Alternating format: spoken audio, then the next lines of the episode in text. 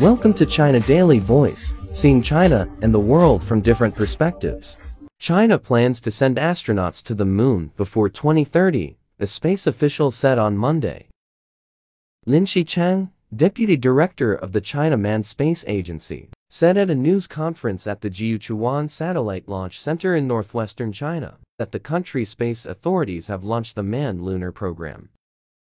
The overall goals are to realize China's first manned landing on the moon before 2030, carry out scientific exploration and related technological demonstrations on the lunar surface, develop a commutation and short-term stay system for crews, and develop human-robot integrated testing and other key technologies, Lin said.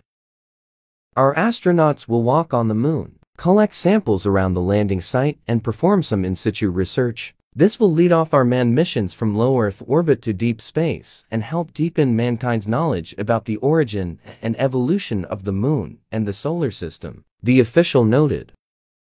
Lin made the remarks while answering a question from China Daily on whether and when China will send its astronauts to the moon.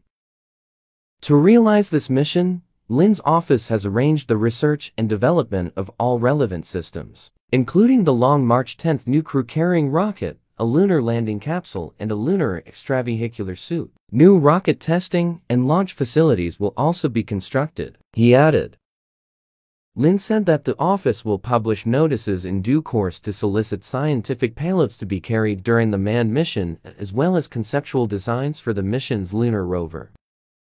According to the China Academy of Launch Vehicle Technology, the nation's major carrier rocket maker, the Long March 10 will be 88.5 meters tall, roughly equivalent to the height of a 31-story residential building. The gigantic rocket will have a liftoff weight of 2,187 metric tons and will be capable of transporting spacecraft weighing at least 27 tons to an Earth-Moon transfer trajectory.